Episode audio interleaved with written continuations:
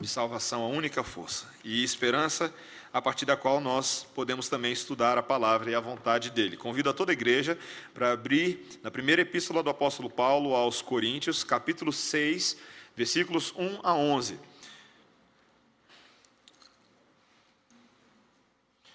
1 Coríntios 6, 1 a 11.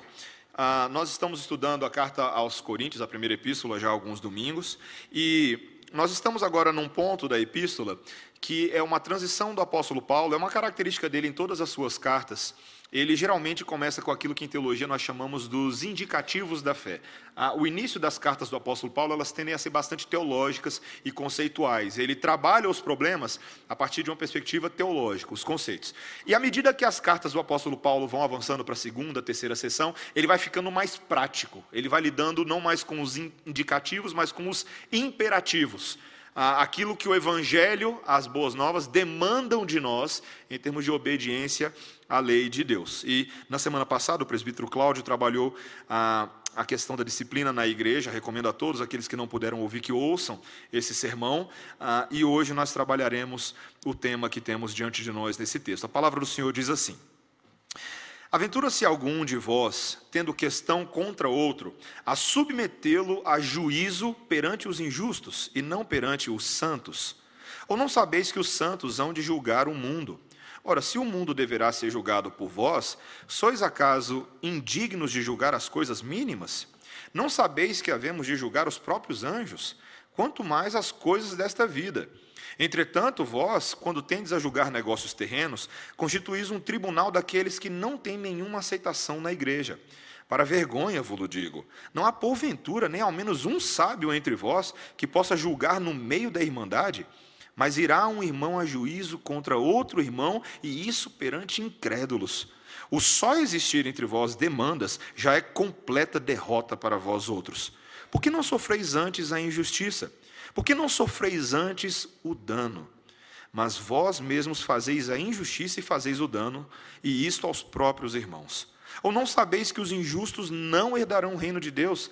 Não vos enganeis, nem impuros, nem idólatras, nem adúlteros, nem efeminados, nem sodomitas, nem ladrões, nem avarentos, nem bêbados, nem maldizentes, nem roubadores herdarão o reino de Deus. Tais fostes alguns de vós, mas vós vos lavastes, mas fostes santificados, mas fostes justificados em o nome do Senhor Jesus Cristo e no Espírito do nosso Deus. Esta é a palavra do Senhor. Vamos orar. Senhor, nós temos diante de nós profunda e densa admoestação, Senhor. Queremos ser capazes nessa noite de compreendê-la em todas as suas implicações para as nossas vidas, não somente atestar as verdades dela, mas crermos nessas verdades, amarmos essas verdades, Senhor. Temos a vida da nossa igreja, os nossos relacionamentos com os nossos irmãos transformados por tais ordenanças do Senhor. Ajuda-nos, Senhor, a caminhar essa, essa trilha da obediência e vá transformando o nosso coração de pedra em carne, Senhor, à medida que nós vamos ouvindo a voz do Espírito por meio da palavra. Em nome de Jesus. Amém. Meus irmãos, tem um livro e filme que ficou famoso há um tempo atrás, chamado Um Espaço Entre Nós. É um desses filmes ah, mais românticos, assim, mas ele é uma mistura de romance com uh, saga intergaláctica, uma espécie de ficção espacial. Uh, conta a história de um jovem uh, que nasceu filho de cientistas que foram para Marte para colonizar aquele país, ou para fazer uh, aquele, aquele planeta, né? não país, uh, mas para fazer pesquisas naquela, naquele planeta. Uh, e esse jovem nasce lá, e mesmo sendo um ser humano, por causa da gravidade em Marte, por causa das questões, ele passa a ganhar algumas características corporais daquele planeta. Mas o seu grande sonho é conhecer a Terra. E aí ele dá um jeito de vir para o planeta Terra, ah, e aí ele é afetado pela gravidade, mas ele também passa a conhecer o amor, ele se apaixona por uma moça, ah, mas o filme inteiro é uma saga sobre um amor que é muito dificultado por causa desse espaço entre nós. Está aí né, o título em português, né, a dificuldade de adaptação. E, e, meus irmãos, eu acho esse filme muito interessante como, ainda que você não tenha assistido, não tem problema, mas eu acho ele muito interessante como a ilustração de uma coisa que acontece conosco. Todos nós que estamos aqui somos seres humanos, e mais do que isso, somos, a maioria de nós, irmãos em Cristo uns dos outros. E ainda que isso seja verdade, nós saibamos que isso é verdade, muitas vezes no nosso relacionamento no dia a dia, parece que um nasceu num planeta e outro nasceu em outro. Isso acontece conosco, meus irmãos. Ainda que nós saibamos, como essa carta aos Coríntios vem falando desde o início, que há uma grande realidade que nos une no sangue de Cristo, na teoria é assim, mas na prática, tantas vezes, parece que nós estamos falando línguas diferentes. Os problemas que vão surgindo no meio da igreja evidenciam essa dificuldade de relacionamento que nós temos. Isso não se dá somente dentro da igreja local. Se nós olharmos para o mapa, para o panorama histórico do evangelicalismo brasileiro, você vai perceber que muitas igrejas surgem a partir de divisões que nem sempre são por motivos legítimos. Cisma e divisão é uma coisa que acontece muito em igrejas. E muitas vezes pelos motivos mais pífios resultantes do pecado. Esse texto de hoje, meus irmãos, ele trabalha uma dimensão dessas coisas que acontecem entre irmãos. Ele aprofunda nisso, ele nos confronta, mas ele também nos ajuda a dissecar tanto a anatomia do pecado quanto a anatomia da solução. Como que começam os problemas, mas também como podemos chegar em soluções altamente práticas e maduras e aperfeiçoadas para como eu e você podemos viver juntos e expressarmos a unidade que devemos ter, deveríamos ter, mas devemos ter em Cristo Jesus e lutarmos por ela. Tem quatro, quatro ângulos desse, da problemática para a solução que esse texto trabalha. Primeiro, precisamos reconhecer que existem disputas profundas que mancham o nosso testemunho, o Evangelho de Cristo. Segundo lugar, que nós temos uma responsabilidade de resolver, inescapável. Terceiro lugar, que mais do que uma responsabilidade, temos que lutar pela nossa santidade em Cristo Jesus. E em último lugar, que temos que aprender a sofrer o dano se queremos ver Cristo sendo formado na vida das pessoas. Então, reconhecer que existem disputas, reconhecer que existe uma responsabilidade de resolver, reconhecer a luta pela santidade em Cristo Jesus e aprender a sofrer o dano para que Cristo seja formado em nós. Então vamos ver nessa hora. Primeiro, essas disputas que mancham o Evangelho. Olha o primeiro versículo. Aventura-se algum de vós, tendo questão contra o outro, a submetê-lo a juízo perante os injustos e não perante os santos.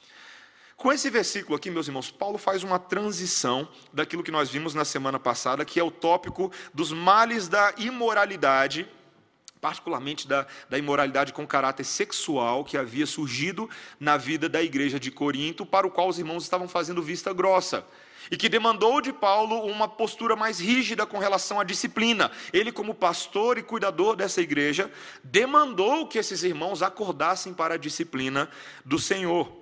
E agora ele deixa por um pouco esse assunto de lado, ele vai voltar lá na frente, para tratar do problema de ações judiciais entre os cristãos.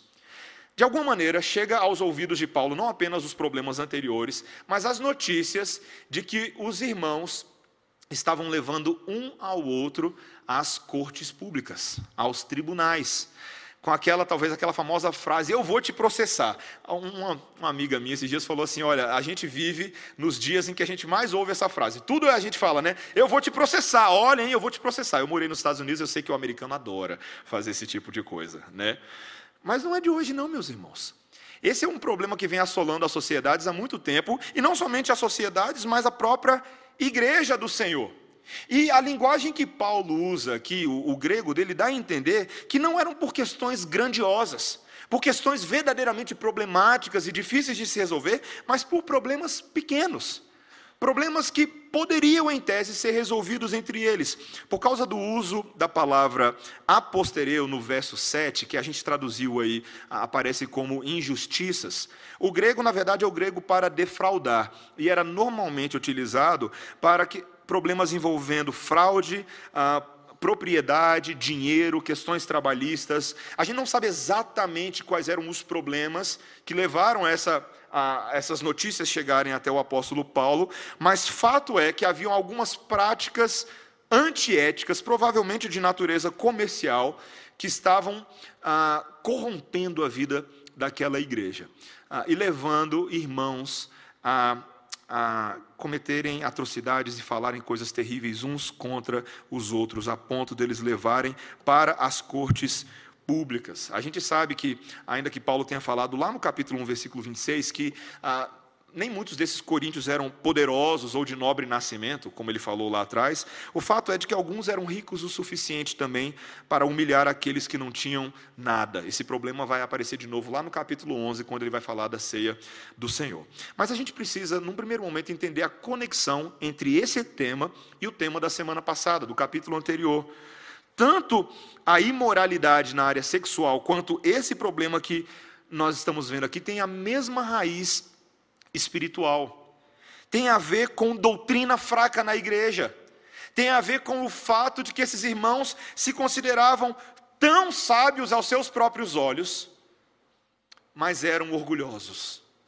Era uma igreja contaminada pela arrogância.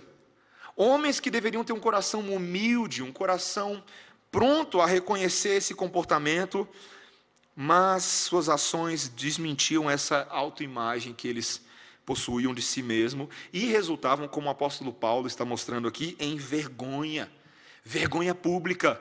Eram notícias que estavam correndo. E sabe, meus irmãos, ah, eu tenho para mim que processos judiciais, quando ouvimos a respeito deles no meio do corpo de Cristo, são daquelas coisas que mais mancham a imagem do Evangelho. E não é de agora, não. Eu lembro, numa das igrejas que eu já congreguei ao longo da vida, dois irmãos que tinham uma sociedade, tinham uma loja, uma confecção juntos e brigaram e a coisa espanou de uma forma terrível. E eu lembro como aquilo trouxe vergonha, vergonha não somente para a igreja, mas porque a notícia foi parar nos jornais. A coisa ganhou um volume muito grande. Envolveram-se advogados, envolveram-se pessoas que que não eram do meio da igreja. E, meus irmãos, isso mostra como o nosso pecado não tratado, não controlado, não devidamente disciplinado, como nós vimos na semana passada, tem o potencial de manchar o próprio testemunho de Cristo. E é isso que o pecado faz, irmãos. Uma vez o reverendo Emílio, pregando em Romanos 7, falou justamente desse potencial do pecado de não ficar contidinho. Ele é um monstro raivoso. Ele é um monstro que vai mordendo pelos cantos, roendo a jaula onde ele está, e ele vai transbordando. E nós vamos vendo as implicações daquele pecado original lá de Adão e Eva, lá no início, se transformando em outras coisas terríveis. Uma das grandes motivações, muitas vezes, para as pessoas fazerem esse tipo de coisa é justamente um senso de reparação vingativo. Eu não levo desaforo para casa. Você já conheceu gente assim? Gente que fala, eu não levo desaforo para casa. A minha dignidade, a minha honra. Eu lembro um comediante norte-americano, Josh Billings, já está morto, mas eu lembro de uma frase que ele falou, e ele disse o seguinte: Não há paixão do coração humano que prometa tanto e pague tão pouco quanto a vingança. Aquela ideia de um prato que se come frio, aquilo que parece apelar ao nosso coração para resolver o problema, mas no final das contas acaba produzindo mais problema. E, e ela, ela é namoradinha assim com o ódio. Paixão e ódio caminham muito de mãos dadas. Quando nós permitimos que a falta de amor, quando a falta de um exercício disciplinado de amor, de um espírito fraterno, vá dando espaço ao ódio, passamos a ter na vida da própria igreja relacionamentos envenenados relacionamentos amargos, mais amargos do que do que muita coisa amarga por aí como boldo. Mas é verdade, meus irmãos. Ódio e vingança tornam qualquer ação que nós façamos uns pelos outros como uma coisa amarga. Comer comida de, de gente que odeia, você fica esperando veneno nela. E é curioso, porque a própria palavra de Deus fala sobre isso em Provérbios, capítulo 15, versículo 17. Melhor é um prato de hortaliça onde há amor do que o boi gordo e com ele ódio. Viu? Qual é o tipo de tempero que você usa na sua comida? Como que nós temos vivido a vida de igreja. Somos como aquelas pessoas que são vilões de novela, que vão acumulando ódio para si, ódio para si. Eu lembro de uma certa novela da Globo que eu assisti quando eu era adolescente, e o vilão, ele se torna vilão justamente porque em determinado momento da vida dele, ele que acumulou tanto, ele explode em ódio. Explode em ira. E meus irmãos, o ódio é justamente como aquele homem que taca fogo na sua própria casa, justamente porque quer matar um rato. Ele tem condições de fazer isso, ele é altamente destrutivo. E o ódio tem que ser combatido frontalmente nas Escrituras Sagradas, como elas nos orientam, para que nós não vejamos comunidades inteiras, famílias inteiras, relacionamentos antigos completamente desmoronados por causa do seu poder destrutivo. Lembro de uma história que eu ouvi de um pastor num sermão dele sobre uma senhora que estava já no, no quarto de hospital há alguns meses e que ficou conhecida no corredor do hospital pela frase: Eu nunca vou perdoá-lo, eu disse a ele que nunca vou perdoá-lo. E uma enfermeira, um certo dia, se aproxima dessa senhora que ficava murmurando isso e pergunta para ela o que, que tinha acontecido. E ela conta que o seu irmão havia se aproximado um certo dia da sua cama de hospital, acusando-a ah, de ter mais da parcela da herança familiar ah, depois da morte da mãe, do que ela deveria. E esse irmão falou de vários itens e ele terminou com uma certa colher de marca especial que ele alegava que deveria ser dele. Eu quero a colher. E nos 40 anos, desde a morte dos pais, esses irmãos haviam escondido seus sentimentos que agora irromperam com máximo furor. E essa mulher estava agora ferida, estava irritada, com a acusação dele e prometeu que nunca iria perdoá-lo. Essa colher é minha, ela foi dada para mim, foi como ela se defendeu para a enfermeira. Ele está errado e eu nunca vou perdoá-lo. Meus irmãos, uma colher. Uma mulher que estava na cama já há dois meses, tinha 60 anos de idade, perdão, tinha 60 anos de uh, idade, mas havia sido prometida apenas dois meses de vida. E ela enfrentaria a eternidade, nunca mais veria o seu irmão nessa vida, porque seu coração, sua mente estavam angustiados e seu único laço familiar restante estava sendo quebrado por causa de uma colher. Quantas colheres eu e você possuímos nas nossas vidas? Questões que vão ganhando mais importância do que elas deveriam e a nossa inabilidade de aceitar as situações, de resolver as situações, vão se tornando motivo de separação plena de comunhão com os nossos irmãos. Gente que de vez em quando, eu estava conversando com os presbíteros há um tempo atrás, quando a gente começa a reparar as pessoas da igreja ah, deixando de fazer algumas coisas autonomamente. Sempre que eu vejo gente deixando de tomar a ceia, por alguma invenção que ela criou na sua cabeça, eu fico pensando: alguma coisa está acontecendo. Alguma coisa está acontecendo. Esse irmão não está conseguindo resolver alguma área da vida dele, e isso está afetando o todo da sua adoração, o todo da sua vida de igreja. Ele passa a faltar programação, passa a não vir nos cultos regularmente, começa a dar desculpa toda vez que a gente convida para alguma coisa. Meus irmãos, relacionamentos não tratados têm o potencial de nos destruir, a gente precisa reconhecer isso. Mas também, em segundo lugar, meus irmãos, a Bíblia nos chama a uma responsabilidade de resolver essas coisas. Isso é inescapável. A grande pergunta é como que esses problemas podem ser resolvidos. E a gente precisa entender o contexto histórico do que está acontecendo aqui. Muitas vezes, os problemas gerais da sociedade eram de fato resolvidos nas cortes públicas. A elite da sociedade grega, ela tinha ah, o hábito bastante aceitável de instituir processos civis perante um magistrado e um júri, muitas vezes por conta de assuntos triviais. Ah, e era uma forma dessa elite grega de estabelecer a sua superioridade social, a sua superioridade política sobre outros. Eles tinham muito controle sobre essas coisas e muitas vezes os juízes estavam nas suas mãos. Os menos favorecidos da sociedade não tinham condições de subornar esses juízes. Então, muitos desses assuntos eram resolvidos com grande parcialidade por causa de juízes corruptos. Isso te lembra alguma coisa? Isso te lembra algum país? Isso te lembra algum tópico do momento no Twitter? Então, meus irmãos, o que Paulo quer começar a fazer aqui é mostrar um contraste, em primeiro lugar, ele quer mostrar um contraste de jurisdição. A primeira coisa que ele decide mostrar para esses irmãos é assim como no capítulo 5, que nós vimos na semana passada, assim como os cristãos não são responsáveis por regular a vida dos não cristãos, os não cristãos também não podem disciplinar as coisas da igreja. Lembra que nós vimos isso na semana passada? E se os crentes de Coríntios deviam entender essa relação que havia entre a comunidade israelita e agora a comunhão cristã, eles também perceberiam o absurdo para os crentes chamarem gente de fora da igreja para resolver as suas disputas. Você conseguiria imaginar Moisés no deserto? com algum problema lá com o povo para resolver, ele fala assim: quer saber, a gente não está resolvendo esse negócio, deixa eu chamar ali os moabitas para resolver a nossa situação aqui. Olha, que saudade dos egípcios, eles tinham tão bons, tão bons juízes. Faraó, vem cá, volta aqui, vamos reconciliar, resolve esse negócio aqui para gente.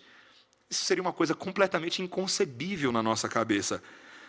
Mas é justamente isso que acontece muitas vezes com a igreja. Nós confiamos mais que a justiça dos homens, que os juízes seculares estão mais bem equipados para resolver as coisas da comunidade de Deus, a comunhão cristã.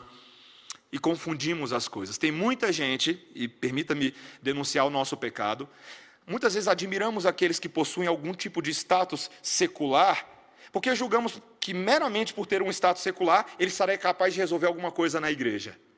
Isso não é bem verdade. Presbíteros são eleitos assim, às vezes, meramente pelo que eles fazem lá fora.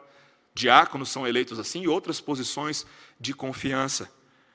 Meus irmãos, ao mesmo tempo, e aqui eu faço um pequeno parênteses, eu não estou dizendo ah, que a Bíblia não trate do papel legítimo que magistrados civis têm para julgar. Lembre que o apóstolo Paulo, esse mesmo apóstolo Paulo, fala em Romanos 13 de que os magistrados, as autoridades, possuem uma vocação da parte de Deus, uma, uma confiança que eles recebem para exercer autoridade neste mundo. E embora alguns aqui argumentem que Paulo está proibindo os, os cristãos de irem a, a tribunal contra outro cristão, a linguagem dessa passagem trata de disputas menores, como eu falei, trabalho, questões financeiras, propriedade, ao invés de casos criminais mais graves que caem sob a jurisdição do Estado. E toda igreja precisa ter essa sensibilidade. De vez em quando, quando a gente está com, com o conselho reunido, nós ouvimos a respeito de determinados problemas, os quais nós julgamos sabiamente de que apenas o conselho não será capaz de resolver com aquela situação. Tem que envolver a polícia, tem que envolver outras autoridades que sejam capazes de nos ajudar. Mas o ponto desse texto, meus irmãos, não é apenas uma jurisdição da igreja local, física, mas é uma jurisdição espiritual. O principal problema é que os ímpios espiritualmente não estão habilitados para lidar com a lavação de roupa suja dos eleitos de Deus, da igreja do Senhor. Eles não possuem categorias espirituais suficientes para julgar o problema. E nós voltamos lá no capítulo 2, quando Paulo fala sobre o homem carnal e o homem espiritual, lembra disso? A diferença entre os dois. O, aquele que não tem a sua mente regenerada, aquele que não tem o seu coração transformado, ele não pode compreender a verdade e a lógica de Deus que rege o mundo. Se o juiz e o júri não são cristãos, eles não serão sensíveis e suscetíveis às doutrinas cristãs. E é justamente, meus irmãos, essa confusão que está acontecendo neste momento quando a gente fala sobre política. As pessoas não conseguem perceber essas coisas e acabam depositando uma certa confiança em políticos, em homens, em mulheres, para que sejam capazes de fazer determinadas coisas, algumas delas, que eles não serão capazes de fazer a menos que sejam filhos de Deus. E por isso a nossa confiança em política tem que ser moderada, tem que ser equilibrada debaixo da soberania do Senhor. O grande ponto é, se nós que somos cristãos, para para pensar sobre isso. Nós possuímos a mente de Cristo, é isso que Paulo fala. Nós que fomos regenerados, nós que temos recebido uma sabedoria que não pode ser comparada com nenhuma sabedoria desse mundo, com nenhuma religião, com nenhum movimento ideológico. Como nós que possuímos tão grande tesouro, temos coragem de nos voltar para aqueles que nunca nem viram a cor do ouro? É esse o problema. E meus irmãos, existe aqui uma aplicação muito forte para a gente. Quando nós, no dia a dia, transformamos o mundo em juiz da igreja. Sabe quando é que a gente faz isso? Quando lá nas mídias sociais, você, eu não, nunca fiz isso. Já fiz sim, irmãos. Quando a gente vai lá lavar roupa suja de igreja lá no Facebook. Quando a gente vai lavar roupa suja de igreja lá no Instagram. Quando você não mede as suas palavras e você fala de líderes evangélicos, denominações, lá na sua página do Facebook, para todo mundo ver, como se todas as pessoas lá fora fossem capazes de julgar o que você está escrevendo. E aí o que, que acontece? A fama, meus amigos, que os evangélicos, que os cristãos, que os protestantes ganham, é que eles são farinha do mesmo saco com toda a sujeira que existe no mundo hoje. Meus irmãos, tantas vezes eu e você mesmos temos sido responsáveis pela nossa imagem denegrida. E Paulo fala tudo isso para vergonha da igreja para que a gente aprenda por meio sim de uma certa humilhação da parte do Senhor. Veja o que ele levanta no versículo 5, ele diz: Para vergonha vos digo, não há porventura nem ao menos um sábio entre vós que possa julgar no meio da irmandade. Vocês se dizem tão maduros, tão sábios, me diz uma coisa, vocês não têm umzinho umzinho para resolver esse problema. E veja, meus irmãos, Paulo aqui provavelmente também está evocando aquela ideia de que não somente na igreja você tem homens espirituais e mulheres espirituais, mas também que na igreja você tem homens que são treinados nessas áreas, nas suas vocações no mundo, para resolver melhor esses assuntos. Veja, uma igreja sábia, madura, ela vai perceber que na igreja existem profissionais, existem homens e mulheres que já estão lidando convencionalmente com questões legais, talvez advogados, e outras áreas, que possam prestar consultorias. Pessoas que possam falar assim: olha, numa situação dessa, olhando pelo ângulo da lei, olhando pelo ângulo da justiça, eu procederia de tal e tal maneira. E a sua experiência que o Senhor tem dado nas suas habilidades e vocações seculares se tornam extremamente úteis no povo de Deus, quando a piedade é aliada à habilidade. Deus faz esse tipo de coisa. E ele deseja que a igreja seja sábia para resolver de forma equitativa questões que carecem de competência, carecem de coerência. Mas Paulo usa um argumento ainda superior, um argumento escatológico e transcendental o absurdo dessa situação em Corinto se torna ainda mais clara quando ele reconhece que na consumação da história, lá nos últimos dias, os cristãos terão um papel ativo no julgamento cósmico dos seres criados. Olha o que ele fala no versículo 2: Ou não sabeis que os santos hão de julgar o mundo?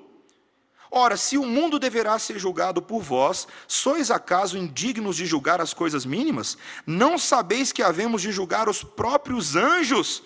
Quanto mais as coisas dessa vida. Quando você pensa que você vai para o céu, você lembra disso? Talvez você não seja juiz aqui na terra, mas pense num tipo de juizado que você vai exercer quando você chegar lá no céu. Quando nós, os eleitos, os filhos lavados e remidos pelo sangue de Jesus, seremos convidados, junto com o nosso Mestre, para julgar o mundo e os anjos. Já imaginou? Que tarefa? Essa é a responsabilidade grata e alegre que nos foi confiada pelo príncipe desse mundo, o Senhor Jesus. E quando a gente para para pensar nisso, de que nós, nós, eu e você, da forma como somos, faremos essas coisas, era de se esperar que nas coisas menores nós fôssemos rápidos, tirássemos de letra, conseguíssemos resolver todas essas questões, esses casos que aos olhos de Paulo são triviais. Meus irmãos, o que ele está falando é que mesmo o menos qualificado entre os coríntios está numa posição melhor do que um incrédulo para arbitrar as disputas da igreja. Pense nisso. Considere isso. Considere que o Senhor nessa noite está nos chamando a uma grande responsabilidade. Uma responsabilidade que nos leva a pensar em que lado dessa equação nós estamos. Nós somos aquele que estamos maduramente crescendo e ajudando a igreja a crescer e a resolver os seus problemas? Ou nós somos aqueles que há anos estamos dando dor de cabeça para o pastor, dor de cabeça para o presbítero e dor de cabeça para os irmãos da igreja? Eu lembro que eu estava conversando uma vez com a juventude, a gente falando sobre o clássico problema de fofoca na igreja, né? E eu fiz uma brincadeira com eles. Eu falei assim, gente, se tem alguém que está há muitos anos na igreja e ele continua caindo nesse pecado de fazer, uh, ficar fazendo fofoquinha, eu acho que a gente tinha que criar uma categoria de disciplina eclesiástica só para isso. Os fofoqueiros de mais de 10 anos, alguma coisa assim. Gente que já era para ter crescido, avançado na vida cristã, mas está estacionado na vaga da infantilidade há tantos anos, promovendo picuinha, promovendo facção na igreja. Meus irmãos, nós temos uma responsabilidade. Você vai julgar os anjos. O que você vai fazer com as coisas da igreja, do dia a dia? Veja que o que Paulo vai nos, passar a nos mostrar agora, em terceiro lugar, queridos, é que a luta ela é mais profunda porque ela é uma luta pela nossa própria santidade em Cristo. Esse é o nosso terceiro ponto. O problema todo aqui, superficial, é apenas a fachada de uma questão mais profunda. A questão é a qual Senhor nós servimos com as nossas vidas. Nossas ações estão servindo a quem? Veja o que ele diz no versículo 9. Ou não sabeis que os injustos não herdarão o reino de Deus? Não vos enganeis, nem impuros, nem idólatras, nem adúlteros, nem efeminados, nem sodomitas, nem ladrões, nem avarentos, nem bêbados, nem maldizentes, nem roubadores herdarão o reino de Deus. Paulo lança essa lista aqui para nós, não porque ele tenha um desejo de nos ensinar nesse texto o que, que significa cada um desses pecados, mas ele quer mostrar de uma certa forma, e o meu entendimento de vários comentaristas também, é de que esses pecados listam alguns dos problemas desta igreja. Problemas que estão presentes, como nós vamos ver ao longo dessa carta, mas que também fazem distinção entre dois grupos de pessoas: aqueles que vivem para a glória de Deus e aqueles que vivem para a glória do pecado, das trevas. Paulo está listando aqui que todos os incrédulos que vivem dessa forma não herdarão o reino de Deus. Antes que você fique muito assustado, Paulo não está dizendo que aqueles que sofrem com esse pecado e o cometem eventualmente, mas não vivem dessa maneira, não são esses que não herdarão o reino de Deus, mas são aqueles cuja identidade é qualificada por essas coisas. E o que ele está dizendo é o seguinte: aqueles que também fazem injustiça constante e vivem dessa forma na igreja, provavelmente não são crentes, provavelmente não herdarão o reino de Deus. Queridos, a existência de rixas entre nós, e preste bastante atenção nisso, nasce principalmente de nós não lidarmos com a presença de pecados habituais no nosso meio, de nós não tratarmos isso com severidade. Ah, eu, tenho feito esses dias a minha devocional ah, nos livros de 1 e 2 Reis. E lá em 2 Reis, no capítulo 18, eu me deparei com a história do rei Ezequias, que quando viu o. Foi um, bom, foi um dos bons reis. Teve muito rei ruim, mas ele foi um dos bons. E quando ele viu os filhos de Israel adorando a serpente de bronze feita por Moisés no deserto, ele foi lá e destruiu a serpente. Ele, inclusive, chamou essa serpente de Neustan que significa literalmente uma serpente feita de latão. Mas a pergunta que surgiu para mim quando eu estava lendo aquele texto é: como que um ídolo como esse ficou tanto tempo na vida do povo de Israel? Gente, a gente está falando daquela serpente de bronze que Moisés fez lá atrás, no deserto. Talvez eu e você pensaríamos que, uma, que um item desse foi destruído num dos movimentos de reforma, de um dos juízes ou dos reis. Mas, na minha opinião, essa serpente durou tanto tempo porque aparentemente ela não foi reconhecida como ídolo no povo. Talvez os filhos de Israel justificassem a adoração a ela por não tratarem ela como um ídolo, por não chamarem ela de um ídolo. E assim Ezequias veio e chamou ela do que ela realmente era: uma imagem de bronze de uma cobra. Meus irmãos, quantas vezes nós justificamos o pecado ignorando ou chamando de nome diferente do que ele deveria receber. Alguns chamam de o adultério de um relacionamento significativo. Eu precisava de um relacionamento significativo na minha vida. E aí ele vai lá justifica um adultério. Outros justificam a cobiça chamando ela de prudência ou economia. Alguns justificam uma vida de prazer sensual como viver com prazer. E viver com prazer é tão bom, todo mundo tem que ter prazer nessa vida. Uma vez, Abraham Lincoln, numa conversa com um dos seus críticos, uh, esse crítico, uh, perdão, o Abraham Lincoln perguntou para ele: quantas pernas tem uma vaca? Aí o crítico falou: olha, ela tem quatro pernas. Aí ele fala assim: se você chamar a perna uh, dela de rabo, quantas ela tem? Ele falou, oh, agora cinco, né? Se o rabo é uma perna, ele falou, não. Ela continua tendo quatro. Não é só porque você chamou o rabo de perna que agora ele é uma perna. E a gente faz exatamente isso. Nós cometemos um erro semelhante. Nós pensamos que o pecado não é pecado só porque a gente chama ele de um outro nome. Meus irmãos, defraudação na igreja tem que ser chamado de defraudação na igreja. Injustiça tem que ser chamado de injustiça. Adultério tem que ser chamado de adultério. E todos esses tão gráficos que Paulo chama nessa lista. Meus irmãos, Paulo está falando disso porque ele quer criar um contraste entre aqueles que vivem para o mundo e aqueles que são chamados para viver uma vida santa em Cristo Jesus. Olha o versículo 11. Olha o que ele diz: Tais fostes alguns de vós, mas vós vos lavastes, mas fostes santificados, mas fostes justificados em o nome do Senhor Jesus Cristo e no Espírito do nosso Deus. Ele está falando, Coríntios, muitos de vocês viveram dessa outra forma no passado, dessa forma pecaminosa, mas vocês foram lavados. O sangue de Jesus purificou vocês de todo pecado. Vocês foram separados. Santificado significa isso, vocês foram separados para um uso especial. Vocês foram justificados. Vocês foram endireitados, foram encontrados agora como justos por causa da justiça de Cristo e pela atuação do Espírito Santo de Deus. A vida de vocês foi transformada, portanto, parem. Parem de viver para o prazer da sua própria carne, vocês foram chamados para ser como Cristo é. Meus irmãos, esse é um dos maiores ensinamentos que a gente pode ter na nossa vida. Eu e você não temos mais o direito de vivermos da forma como a gente quer. Nós agora vivemos para Cristo, por Cristo, para a glória de Cristo. É tão, é tão fácil a gente perder essa dimensão na pregação nos nossos dias, quando o Evangelho é um Evangelho só de benesses, mas não de responsabilidades. Responsabilidades. Nós precisamos crescer nisso, meus irmãos.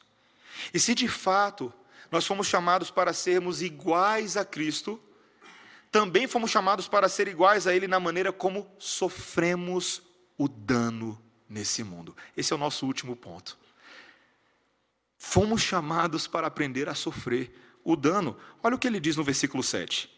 O só existir entre vós demandas já é completa derrota para vós outros. Por que não sofreis antes a injustiça? Por que não sofreis antes o dano? Paulo está usando aqui uma ideia que ele vem construindo desde o capítulo 1. Se nós devemos viver na imitação de Cristo, devemos olhar para o que Cristo fez na cruz e falar: pois é, a gente vai ter que fazer o mesmo. O que que Cristo fez na cruz? Eu te pergunto. Ele se colocou lá para sofrer todo o dano. Todo o dano. Foram lançadas sobre eles toda a nossa injustiça.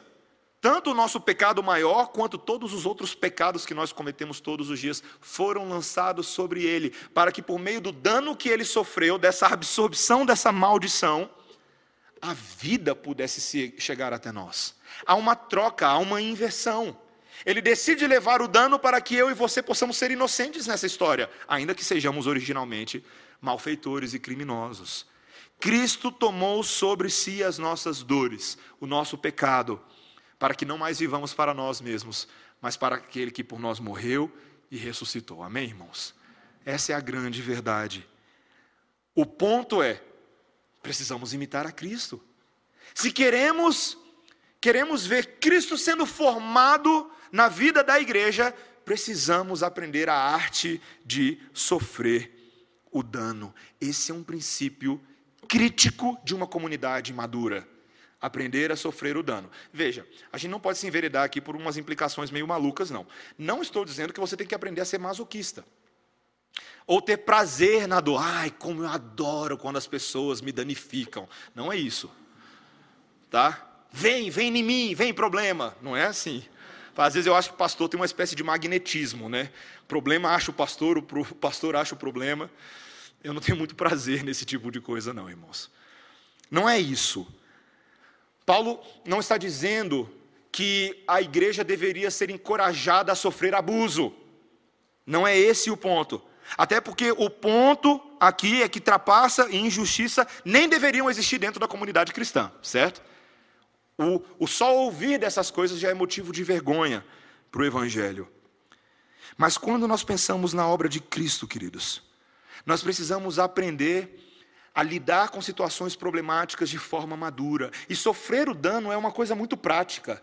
É uma maneira, uma atitude, uma disposição para com cada problema que nós temos com os nossos irmãos, como que nós vamos reagir a eles. Ele é bem prático, a Bíblia nos mostra isso de forma bem prática. Uma dessas maneiras é aquilo que a gente poderia chamar de uma oração de amadurecimento.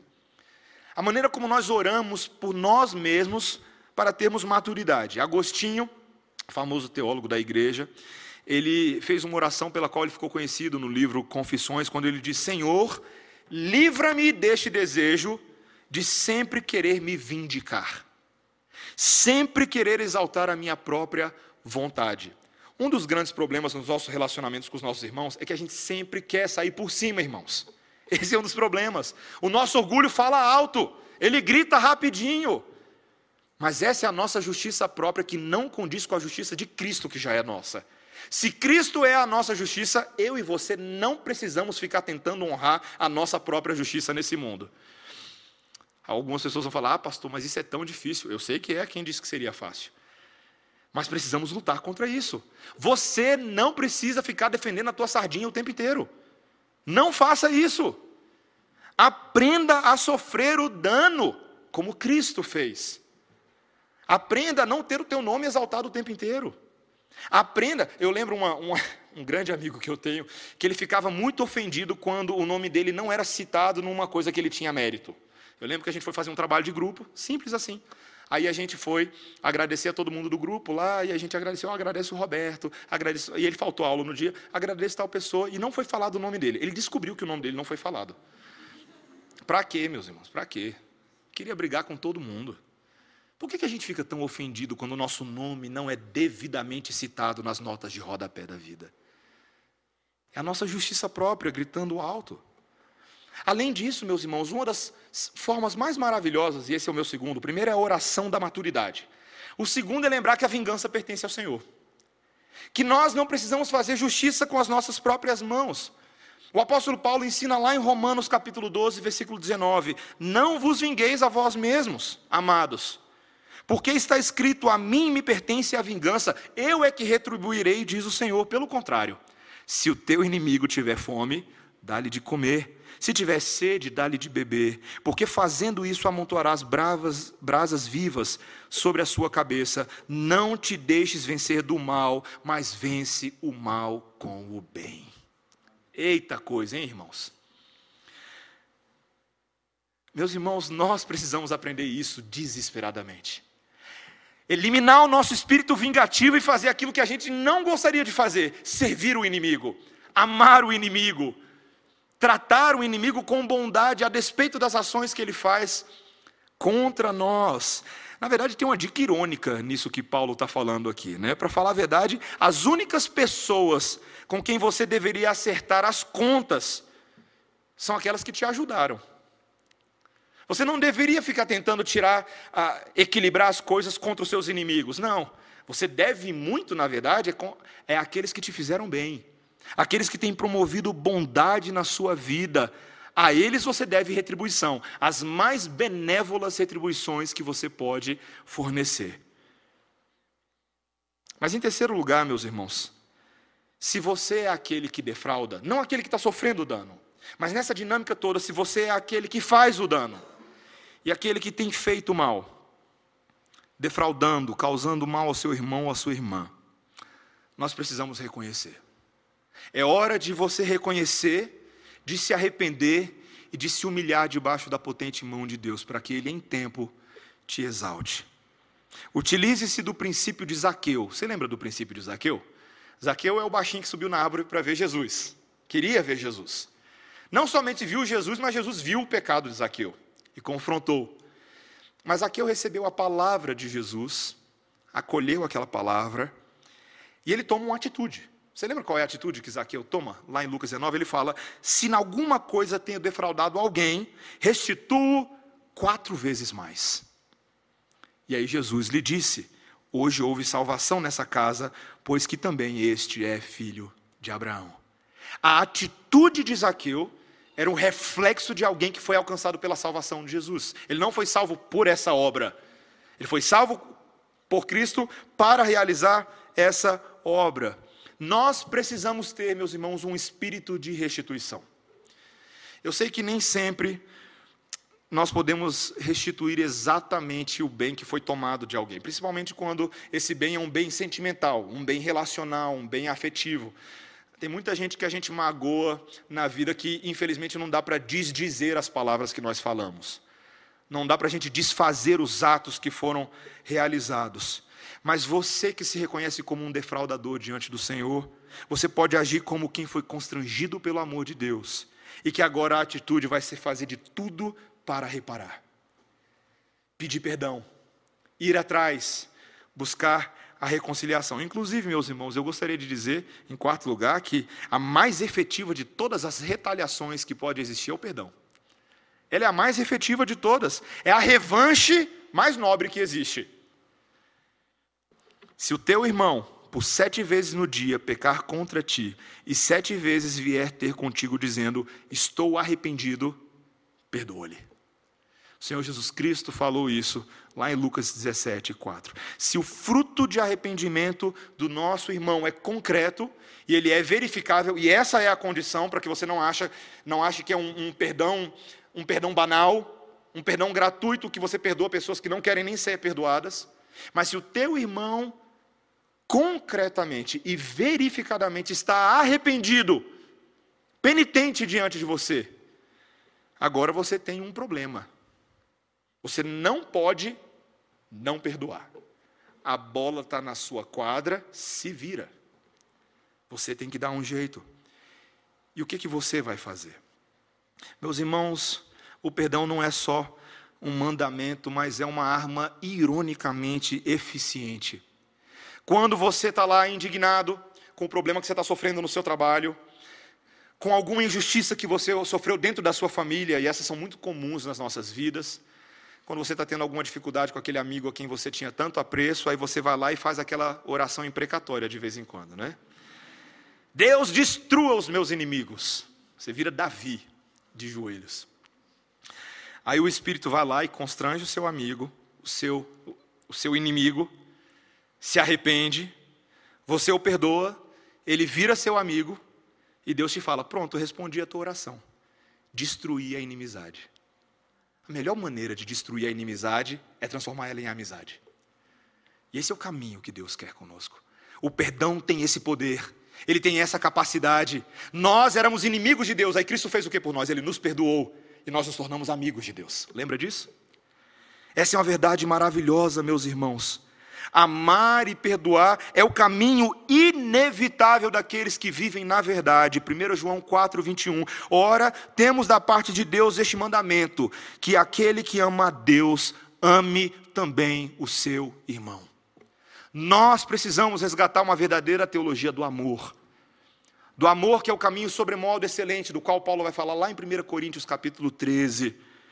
E meus irmãos, só dessa forma a nossa vida de adoração e comunhão será agradável a Deus. Não existe outro caminho. Se a gente não tiver esse cuidado de lutarmos pelo amor verdadeiro, de lutarmos pelo perdão verdadeiro, as nossas ofertas de adoração ao Senhor serão incipientes não trarão glória para ele, não terão agrado do Senhor. Em Mateus 5, 23, o Senhor Jesus Cristo disse no Sermão do Monte: Se, pois, ao trazeres ao altar a tua, a tua oferta, ali te lembres de que teu irmão tem alguma coisa contra ti, deixa perante o altar a tua oferta. Vai primeiro reconciliar-te com teu irmão, e então, voltando, faz a tua oferta. O Evangelho é muito prático, meus irmãos. Ele é muito prático. E nós precisamos trabalhar para eliminar esse espaço entre nós. Às vezes a gente se, se relaciona um com os outros como se um fosse de Marte e outro fosse da Terra. A gente não fala a mesma língua, mas, meus irmãos, a gente não tem essa opção. Porque eu e vocês somos do mesmo planeta, da Jerusalém Celestial. E não tem como correr. Eu e você habitaremos para sempre lá. E já estamos habitando lá, nesse já e ainda não. E temos o dever de lembrar que a morte de Cristo destruiu toda a barreira da inimizade que havia entre nós. Gentios e judeus foram feitos um só povo pela obra de Jesus. E assim como o Senhor Jesus Cristo veio de longe para nos anunciar a paz, as boas novas, eu e você também devemos agora viver nas boas novas, vivermos em paz, judeus, gentios de todas as tribos e nações. Nós que não somos nem mais estrangeiros, nem mais visitantes, mas somos concidadãos com os santos. E vivemos firmados nesse edifício que é Cristo, sobre o alicerce, a pedra fundamental do nosso Senhor Jesus Cristo na doutrina dos apóstolos e dos profetas. Essa é a verdade. Essa é a verdade. Que o Senhor nos ajude, meus irmãos, a nós eliminarmos os espaços entre nós. A gente pode até assistir o filme juntos. Mas que a gente vá muito além disso que a nossa comunhão seja completamente agradável ao Senhor e nós possamos verdadeiramente, sem falsidade, fazer duas coisas na nossa vida. A gente possa afirmar com alegria: ó, oh, como é bom e agradável quando os irmãos vivem juntos em união. E que de vez em quando você possa cantar aquela música também, uma família, sem qualquer falsidade, vivendo a verdade, expressando a glória. Você lembra dessa música, né? A gente não vai cantar ela hoje, não, mas você lembra dessa música, né? Às vezes o pessoal não canta porque fala: como é que a gente vai cantar isso? É hipocrisia. Que o Senhor elimine essa hipocrisia do nosso meio em nome de Jesus. E que a gente viva como uma verdadeira família. Amém? Vamos orar, irmãos. Senhor Deus, obrigado, Senhor, pela tua palavra. Que nos ajuda, Senhor, a resolver problemas com maturidade.